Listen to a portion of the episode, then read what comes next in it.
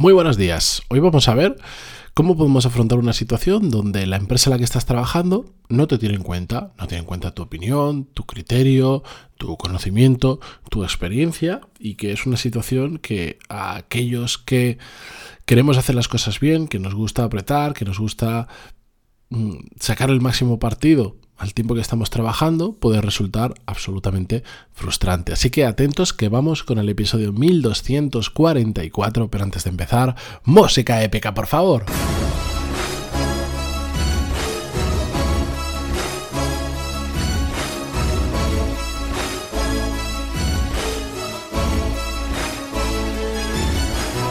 Muy buenos días a todos, bienvenidos, yo soy Matías Pantaloni y esto es Desarrollo Profesional, el podcast donde hablamos sobre todas las técnicas, habilidades, estrategias y trucos necesarios para mejorar cada día en nuestro trabajo. Dejadme que os lea un email de un oyente del podcast que recibí y que es lo que ha generado que, que cree este episodio. Dice así, bueno, me decía otras cosas en el email, pero voy a ir a la parte que nos toca hoy. Por otra parte, quería proponerte para el podcast algún capítulo acerca de cómo afrontar el momento en el que la empresa deja de contar contigo, ese punto en el que por alguna razón aún eres útil en la empresa, pero en un nivel inferior de la jerarquía. En mi caso entiendo que la empresa se creó unas expectativas que no llegué a cumplir. Tras llegar a tener despacho propio con una persona a cargo, se amplió el departamento trayendo a una ingeniera jefa, una ingeniera como jefa y luego ampliándolo aún más para finalmente desmantelar el departamento, lo que finalmente me hizo retornar a la casilla de salida. En mi caso, como sabes, he vuelto a adquirir nuevas responsabilidades y aunque no he vuelto a tener gente a mi cargo, vuelvo a sentir que se, me comienza a tener en cuenta. ¿Cómo afrontar este caso? Bueno, pues... Mm, más que su caso en concreto, que tiene determinadas peculiaridades, lo digo porque es cliente de Core Skills y hemos hablado en un montón de ocasiones y aprovecho para enviarle desde aquí un fuerte saludo, que él sabe perfectamente quién es. Eh, vamos a hablar de cuando no te tienen en cuenta en una empresa y os voy a dar dos perspectivas que, dos maneras de afrontarlo que de hecho son compatibles y que creo que deberíamos tenerlas siempre en cuenta cuando ocurren este tipo de situaciones. ¿Cómo podemos afrontar cuando una empresa no nos tiene en cuenta?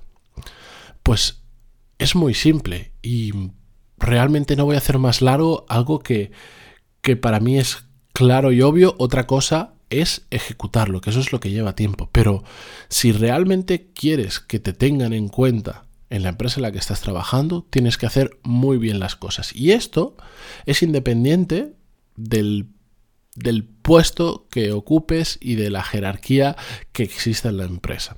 Si tú te focalizas en lo que estés haciendo, hacerlo muy bien, en destacar como profesional en lo que estés haciendo, poco a poco te van a empezar a tener en cuenta. Yo sé que esto suena muy obvio y que sí, claro, en un mundo de fantasía, pero es que resulta que mi empresa, bueno, lo he visto tantas veces, tantas veces en empresas diferentes, en sectores, en tipos de cultura, en tipos de personas, en, con, con, con contextos diferentes, con backgrounds diferentes, que os puedo afirmar que si realmente hacéis muy bien vuestro trabajo, no bien, muy bien, superáis las expectativas, mm, trabajáis duro, aportáis un montón de valor, cualquier empresa con dos dedos de frente, poco a poco se va a ir dando cuenta. Y cuando tú aportas un valor diferencial, cuando eres realmente bueno en lo que haces, os aseguro que poco a poco se os empieza a tener en cuenta. Es así. Y en paralelo, tenemos siempre que pensar que igual estamos en una empresa que por más bien que lo hagamos, jamás se van a dar cuenta de lo bien que lo estamos haciendo. Y eso lamentablemente existe. Por eso he grabado, hay un episodio, no recuerdo ahora el nombre exacto, em, donde decía que, que, es muy importante no solo hacer bien nuestro trabajo, sino estar en un entorno, en una empresa que nos permita brillar. Así que estas dos formas de ver esta situación las tenemos que que, llevar en paralelo. Tenemos que dar todo lo que nosotros podamos para realmente hacer muy bien nuestro trabajo y en paralelo entender si el entorno en el que estamos nos va a permitir brillar o no. Es Así de simple decirlo, como os decía, difícil de hacerlo. Claro, esto es una estrategia largoplacista. Esto mañana no va a cambiar nada, ni pasado ni al otro. Y puede que, vamos a suponer que estamos en un entorno bien, en un entorno que nos permita brillar, en un entorno con jefes, con personas dentro de la empresa con sentido común, con cabeza y con criterio. Bueno, pues mañana nosotros nos ponemos ahora realmente poco a poco, a empezar a apretar, a hacer las cosas mejor, a entender dónde aportamos valor, a, a, poner el foco en las cosas correctas, a invertir el tiempo de forma inteligente, etcétera, etcétera. Mañana no cambia nada, pasada no cambia nada. Además, no es algo que se pueda hacer de hoy para mañana. No, no he visto a nadie que hoy sea normal y mañana de repente sea muy bueno. Es algo que poquito a poco lo vas consiguiendo porque poquito a poco vas descubriendo cómo puedes aportar más valor y cómo puedes hacer mejor tu trabajo hasta que después de un tiempo, ahí depende de cada persona, cada entorno, cada empresa, cada tipo de trabajo, etcétera, etcétera, poco a poco se va viendo que haces muy bien tu trabajo. Y como os decía, si estamos en un entorno adecuado donde podemos brillar, la gente se va a dar cuenta. Y hace hace unos días comentaba esto con unos amigos. Es un comentario que, no me gusta hacer siquiera, que me consuela, pero, pero realmente detesto que funcione así. Y es que yo les decía, mira, jamás nos va a faltar trabajo. Jamás. Es imposible. Es imposible que me falte trabajo. Podré estar en un trabajo mejor, peor, que me guste más, que me guste menos, que tenga mejores condiciones o peores, pero jamás, jamás nos va a faltar el trabajo, porque es que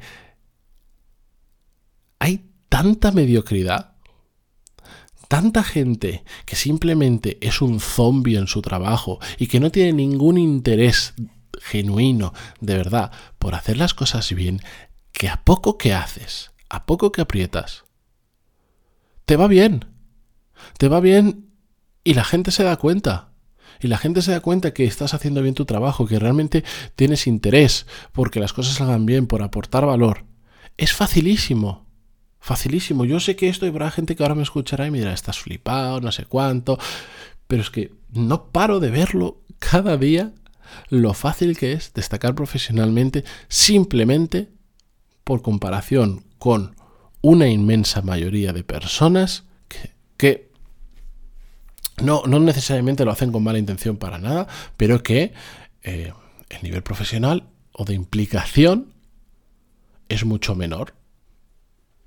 Y lo he visto tantas, tantas veces que por eso puedo hacer esa afirmación rotunda, a pesar de que no me gusta nada que la situación sea así. Y no me gusta nada decirlo, es esa frase que tengo claro que es así, pero mm, hasta me duele repetirla.